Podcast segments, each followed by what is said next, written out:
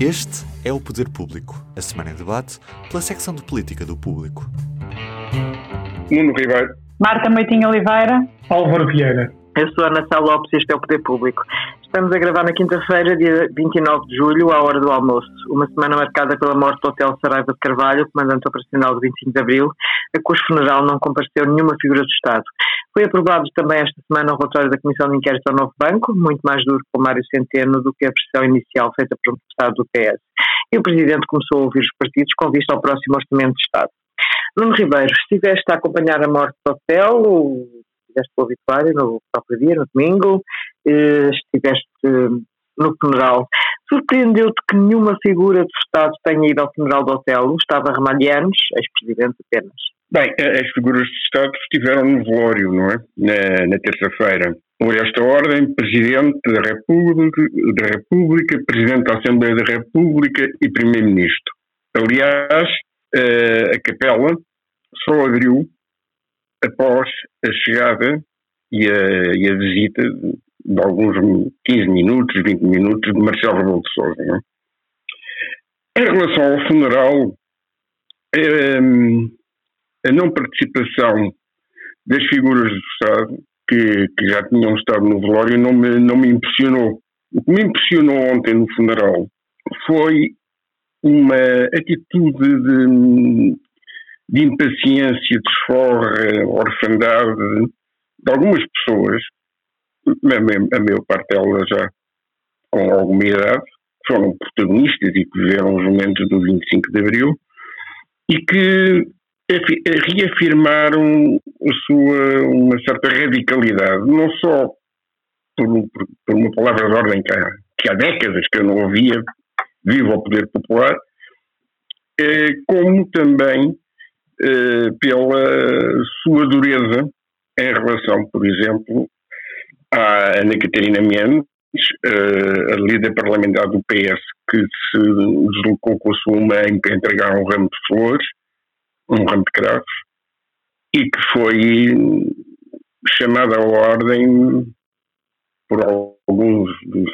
dos participantes, de algumas das duas centenas de pessoas que ali estavam, uh, em relação a não, a não haver luto nacional. Não é?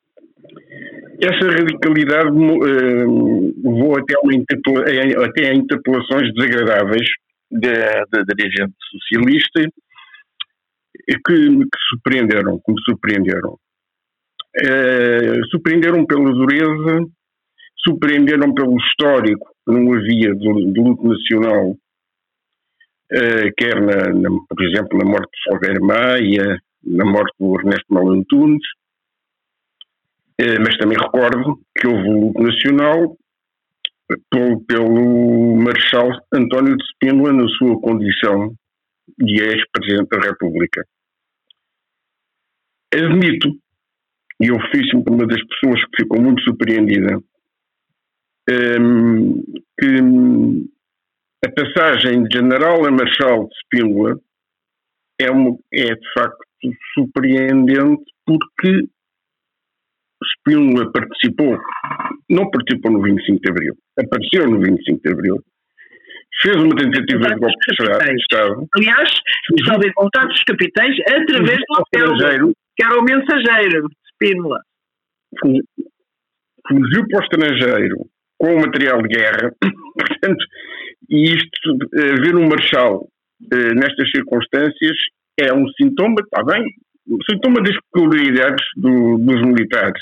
Isso que acabaste de dizer, uh, Otelo, no seu percurso, foi espinolista, foi, iniciou-se como espinolista, foi social-democrata, foi da esquerda radical, uh, era declaradamente um, um, um militar anticomunista, anti-PCP, para ser mais concreto. Aliás, há um certo silêncio do PCP também.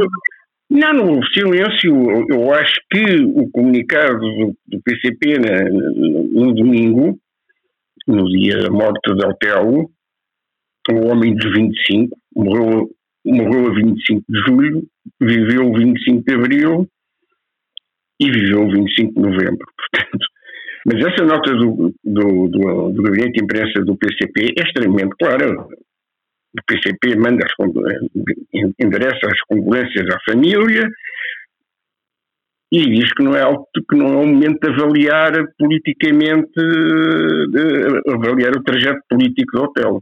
Ou seja, o PCP não esquece, é claríssimo, não é? Houve outra coisa que me surpreendeu e que aliás ontem eh, escrevi, escrevi, sei, escrevi ontem e que sai hoje no público foi eh, uma incongruência de tudo isto.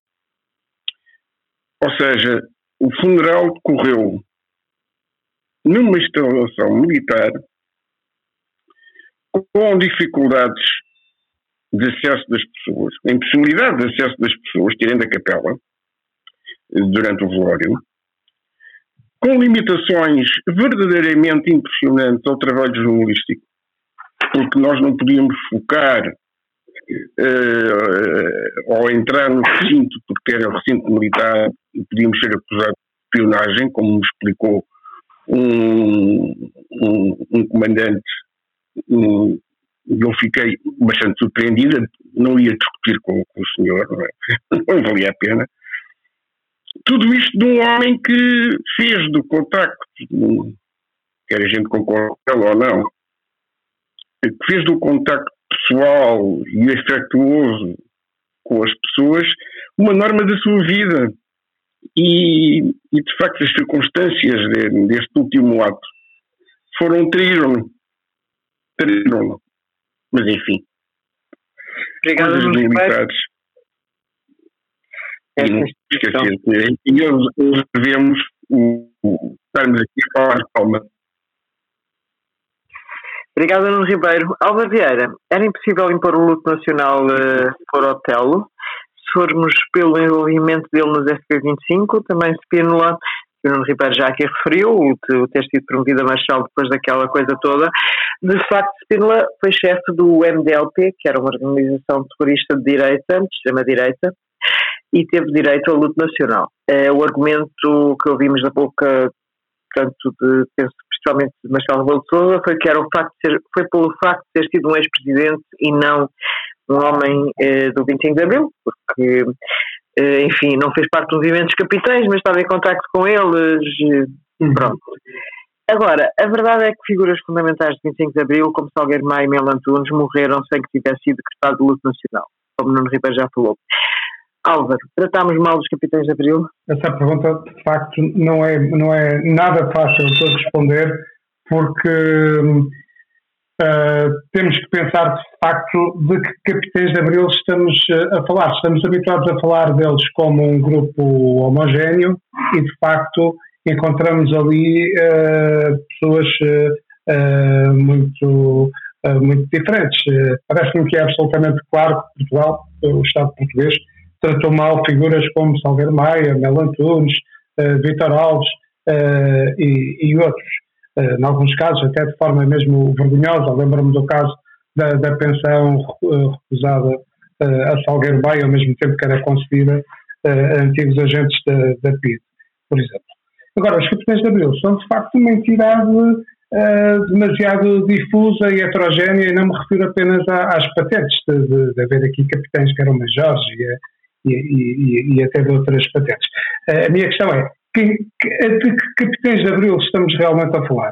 Uh, daqueles que, que vimos na, na rua, na, nas imagens das operações do próprio dia uh, 25 de Abril, que vimos depois na própria Junta de Salvação Nacional, que vimos no Conselho da Revolução, que vimos nas assembleias do MFA, isso inclui aqueles que chegaram a pedir fuzilamentos, isso inclui uh, militares de que praticamente não conhecemos o nome uh, e que, que, permanecem praticamente anónimos e que disseram que a Revolução tinha que ter superioridade moral relativamente ao regime que estava a, depor e que realmente prendeu, torturou e, e, e matou gente.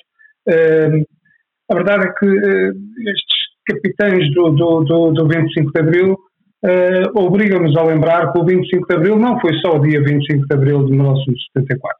Foi um processo que, se calhar, acabou uh, provavelmente quando tivemos a primeira alternância de poder democrática, com as instituições democráticas uh, consolidadas.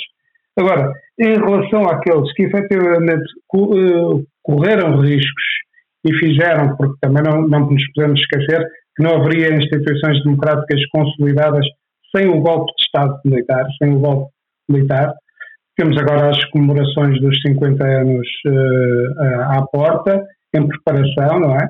Uh, que até nasceram com alguma polémica pela, pela forma como a comissão organizadora foi uh, constituída e pelas nomeações, mas eu espero que não seja polémica e que se aproveite a oportunidade para realmente prestar homenagem a essas pessoas que, correndo riscos, de forma uh, depuseram o, o antigo regime uh, e, e, nos permitiram viver em democracia. Em relação, já agora, em, em relação ao Spínola e ao facto de, uh, enfim, da passagem pelo MDLP, uh, e se realmente com o, o não deveria ter havido o mesmo luto nacional, uma vez que havia o precedente do Spínola. Porque o Spínola, podemos dizer que foi por ser uh, Presidente da República, mas foi Presidente da República de uma forma muito fugaz, uh, ainda numa ordem pré-constitucional, uh, durante muito, muito pouco tempo. É evidente que é pelo papel dele no 25 de Abril e no, e no PREC, é evidente que foi teve, de 74 que teve o, luto uh, uh, que teve o, o, o, luto nacional. E é também evidente que esteve ligado ao MDLP que também uh, provocou vítimas mortais. Agora o, o, que eu acho aqui é que não é por ter cometido um, que um erro não se corrige com outro erro. Para mim o erro não está em não se declarar luto nacional pelo, pelo hotel que num determinado momento esteve no lado certo da história e no outro não esteve, uh, como o Spínola também não esteve. Uh, portanto, uh, acho que devem ser ambos tratados com dignidade por aquilo que fizeram para, para acabar com o, a, a, ditadura, mas que, mas com, e com respeito, mas não mais do que isso, porque a seguir estiveram do, do lado errado da história e com consequências graves e nefastas, como disse Romandianos. Obrigada, Álvaro. Bem, passamos um, ao segundo tema, as conclusões da Comissão de Inquérito ao Novo Banco. Marta, acompanhaste a Comissão de Inquérito, esta árdua tarefa, eh, muito difícil, e agora explica-nos, porque nem todos nós somos especialistas em Novo Banco, em comissão de inquérito ao Novo Banco, porque é que a imagem de Mário Centeno piorou do relatório inicial para o relatório final? A imagem de, de Mário Centeno, de facto, no relatório inicial aparecia um bocadinho mais eh, diluída, digamos assim, ou seja, um, no, no, capítulo que respeita ao momento uh, da venda do novo banco, havia, um, e todos os deputados, tirando o PS, consideraram isso, uh, portanto foi uma posição muito maioritária, não é? Que eh, consideraram que havia alguma falha na atribuição de responsabilidades eh, durante o processo de venda. E, e, portanto, o que aconteceu foi que entre o relatório inicial e entre o relatório final foram aprovadas algumas alterações, muitas delas com o voto contra do PS e, e muitas delas reuniram os votos favoráveis de todas as outras, todos os outros deputados, dos outros partidos, um, que agravaram a responsabilidade de Mário Centeno. Há uma muito simples que é a que diz respeito ao, ao acompanhamento que o Ministério das Finanças fez do processo da venda. No relatório inicial, essa, essa parte diz, uh, referia apenas que, uh, que, que, o Ministério das Finanças, referia apenas, aliás, que a decisão do Banco de Portugal tinha sido uh, do Banco de Portugal, ou seja, a venda foi decidida pelo Banco de Portugal nos termos da legislação em vigor, e o que foi ali acrescentado foi que uh, essa, essa decisão do Banco de Portugal foi acompanhada de forma permanente pelo Ministério das Finanças, que na altura era liderado por Mário Centeno, e acrescenta ainda um facto bastante relevante, que é o que, que, é o que dá relevância ao trabalho de uma comissão de inquérito, que é acrescenta dizendo que como revelam as cartas trocadas entre o governador da altura e o ministro das Finanças da altura. Ou seja, isto não é retira todo o caráter da opinião ao assunto, diz que existiram cartas às quais os deputados tiveram acesso que mostram que houve um acompanhamento e uma colaboração permanente entre o Ministério das Finanças e o Banco de Portugal no processo de venda, sendo a responsabilidade última do Banco de Portugal, porque é a entidade que é responsável pela resolução bancária. Um, e, portanto, era, era, já vinha desde a resolução e acompanhava isso. Mário Centeno tem aqui uma particularidade uh, uh, neste, nesta transição entre o relatório inicial e o relatório final, que é há aqui uma, houve aqui uma alteração que acaba por uh, se revelar também numa perda para ele e um, uma, um relatório menos favorável para Mário Centeno, também no papel atualmente de governador. Porque havia uma um, frase inicialmente no relatório que dizia que uh, basicamente se transpunha para o relatório um argumento recente que o Banco de Portugal usou na reação que teve à auditoria do Tribunal de Contas sobre o novo banco, um, que tem a ver com a verificação dos meca os mecanismos de verificação dos pagamentos que são feitos pelo Fundo de Resolução ao novo banco e o que essa frase caiu entretanto, porque o, o PSD apresentou uma proposta de eliminação da frase e ela foi aprovada com os votos contra do PS, foi aprovada por todos os outros partidos e, portanto, ela não consta. Isto não quer dizer que a Comissão tenha concluído o contrário desta frase, ou seja, não quer dizer que a Comissão tenha concluído que não houve uma verificação dos pagamentos, mas significa que a, que a Comissão não acolheu aquela frase.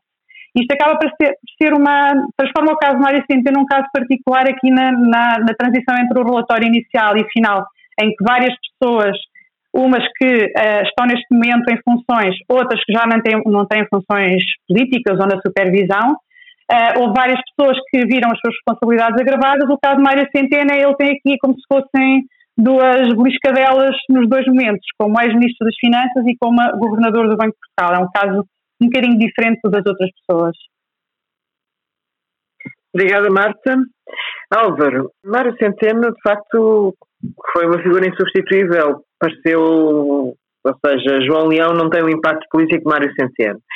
Centeno, quando estava no governo, era uma espécie de segundo-ministro a seguir ao primeiro-ministro era muito mais político do que parecia ao início. Apareceu-nos com aquela face técnica e depois revelou-se um político eh, com ambições, nomeadamente, foi acabar, acabou em presidente do Eurogrupo eh, e fala-se, obviamente, que ele pode ir para o BCE. Tu achas que estas conclusões do relatório mancham as ambições políticas de Centeno? Não, uh, não acredito. Não acredito que isto tenha uma, uma relevância que transcenda uh, uh, fronteiras. Uh, e mesmo no, no plano interno, uh, também acho que não causa, a prazo, não causará assim grande engulho a Mário Centeno. Uh, temos por hábito, ninguém, ninguém, se lembra, ninguém se lembra de nada, ninguém tem memória de nada. Mário Centeno também pode ter defendido a facto de segurança e tal no passado e quando foi para o governo já ninguém se lembrou disso. Também pode ter feito um cenário macroeconómico que num primeiro momento preconizava a retoma uh, baseada no consumo doméstico e no primeiro ano a coisa correu mal e depois mudou uh, a receita completa e também, e também ninguém, ninguém relevou muito isso.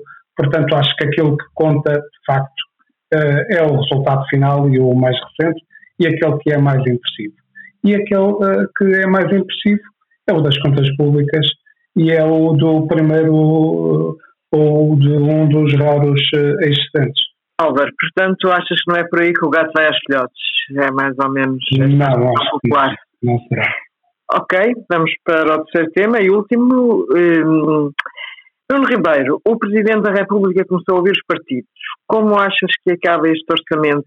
Aprovado ou não aprovado? Aprovado pelos mesmos PCP e PAN, aprovado desta vez pelo Bloco de Esquerda que chumbou no ano passado, ou então com uma crise política por chumbo do orçamento? Eu diria, a esta distância, que há, um, há uma data fundamental e um ato político fundamental para definir uh, posições mais estáveis em relação ao orçamento, que tem a ver com o resultado das autárquicas.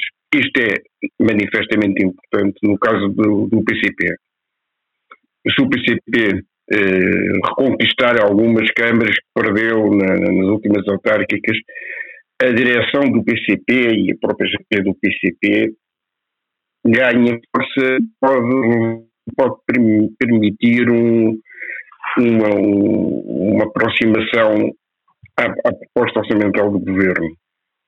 Admito que o PAN também, também, também irá pelo mesmo caminho, eh, embora com todas as com todos os cuidados, porque estamos agora ainda num processo de confirmar o orçamento de 2021, eh, confirmar o seu desenvolvimento e aplicação, os acordos então estabelecidos e, e ver se é possível para 2022. Em relação ao bloco, eh, seria seria uma pirueta, quase um looping, depois de ter votado não, ir votar sim. Eu acho que seria perder um pouco uh, toda a estratégia do Bloco no último ano. E o Bloco, como nós sabemos, é um partido em relevância autárquica, ou seja, uh, as eleições de 26 de setembro não lhe vão criar problemas nenhums neste aspecto. Portanto, à partida, eu diria que vamos ter orçamento. Ok. Uh, Marta, uh, faço-te a mesma pergunta. Uh, destas conversas iniciais, o que podemos já retirar relativamente ao próximo outono-inverno? Orçamental, claro. Não autárquico, mas orçamental. A moda orçamental do outono-inverno. Eu acho que não dá para retirar ainda grande coisa, porque hum, as declarações uh, dos responsáveis que, políticos que podem, de alguma forma, ter um papel aqui determinante, mais o PCP e o Bloco de Esquerda, foram muito cautelosas e eles, basicamente, eles não saíram do sítio. O, o PCP continua a falar do, do orçamento de 2021, o Bloco de Esquerda a mesma coisa e continuam a dizer, e o, PCP ainda fez uma declaração um, a tirar mais lá para a frente a discussão sobre este assunto, porque nós estamos em julho, agora agosto uh, são as férias, depois vêm as autárquicas e de facto há aqui ainda muitos, uh, muitos pontos importantes no, no, tabuleiro até lá, até chegarmos à, à, à meta que é o Orçamento Estado. E parece-me que a declaração que eu achei mais importante que aconteceu no plano orçamental não aconteceu nas uh, reuniões à saída de bem. Eu acho que aconteceu na concertação social, um, onde o governo assinou com os parceiros sociais uma, um acordo sobre formação profissional, se não me engano, acho que é centrado nisto, um, e em que António Costa disse que, uh, e vou passar a ler para não, para não me enganar, disse que uh, o governo já tem feito um reforço para o aumento do rendimento disponível das famílias e, e agora começa aqui aspas, está disponível para o continuar a fazer e encontrar novas formas de o fazer. E, e, esta questão, o rendimento disponível das famílias, é tudo, porque o que determina um, o que determina um ato eleitoral, o que determina um orçamento é o dinheiro que se dá ou não às famílias, ou, ou se tira, não é? É, é? é, questão do bolso, pronto. E, portanto, uh, há muitas formas de uh, aumentar o rendimento disponível das famílias, uh, há aumentando salários, há reduzindo impostos e há dando outro tipo de apoios sociais. Ele não abre o jogo sobre para que lado é que a coisa vai, um, mas dá a sensação que já começa aqui a ensaiar um discurso sobre que a aposta será por aqui, por este, por este lado, pelo rendimento disponível das famílias. E isto é uma coisa que fala, pode falar para uma massa de pessoas muito grande. Portanto, eu acho que a declaração de facto mais importante aconteceu noutro sítio que não do orçamento, não das reuniões do orçamento. Um, e pronto, mas claro que até lá, até à, até à questão da, até a questão das autárquicas eh, vai, vai, vai acontecer muita coisa e vai haver ali um período muito tenso no, logo eh, no início de setembro até haver campanha para começar a lançar o orçamento a sério e depois um período pós-autárquicas é muito difícil ainda antever o que é que vai acontecer. Sim, eu, eu além das autárquicas acrescentaria outro dado, que é a Covid, não é? Uh, enquanto a Covid for um assunto fundamental e isto confundir com a crise económica e social, uh, provavelmente também ficará tudo muito mais indefinido.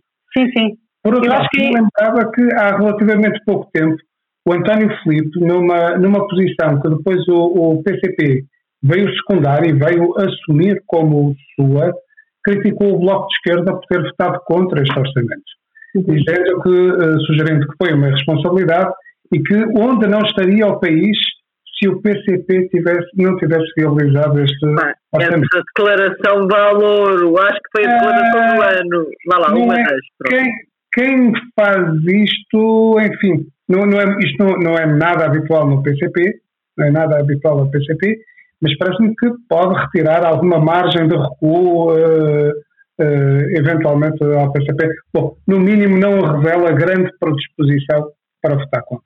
Eu acho que essa, de facto, tens razão, essa é a frase uh, fundamental. Por acaso reparei que havia houve pessoas que criticaram muito a imprensa de achar que a posição do António Filipe é do PCP. Para já não sabemos que o António Filipe não brinca em serviço. Mas até acho que estava a trabalhar contigo, Álvaro. Nesse dia resolvi, depois de ouvir António Filipe, perguntar mesmo ao PCP, formal e oficial, se se revia nas palavras de António Filipe. Pá, e a resposta escrita, nós sabemos como é que o PCP funciona, veio, eu, apesar de uma rede social de não sei o quê, obviamente que o PCP se revê nas palavras do António Filipe. Eu também acho que tens razão, Álvaro. Portanto, não haverá crise política, Álvaro Vieira? Eu, quer dizer, uh, crise política, eu, eu, não, eu não acho que vai haver crise política, eu acho que há crise política. Acho que em crise política já estamos nós, mas não é, mas não é pelo lado da, da, da maioria, pelo lado da, da, oposição pelo lado em que se encontra uh, a oposição de, direita, não é? Isto é que me parece que é mesmo de crise grave e que já existe e que deixa prática e que deixa, na verdade, um governo uh, rédea solta, mais ou menos como uma equipa que joga com o avançado, uh, com o avançado da, da, da, outra equipa sem qualquer marcação na nossa pequena área. Uh, e, e, acho que realmente isso é mau. Acho que o Presidente da República tem toda a razão quando, quando chama a atenção para isso. Uh, acho que seria grave se fosse ao contrário, se fosse um governo do, do PSD com o, o PS à, deriva, como está agora o, o, o PSD acho que é mau para a democracia, acho que sim, acho que essa já é uma crise política e grave. Obrigado Álvaro, bem Álvaro, obrigado Nuno Ribeiro e Marta Martins de Oliveira e claro o Ruben Martins ali aos comandos. Este é o último poder público antes de verão, agora vamos todos de férias, de férias do podcast apenas, não vamos de férias nas outras funções, uh, nomeadamente o Jornal Sai Todos os Dias e o One Man está ali todos os dias, a toda a hora. Uh, voltamos em setembro, o Poder Público volta em setembro. Muito obrigada por nos ouvir.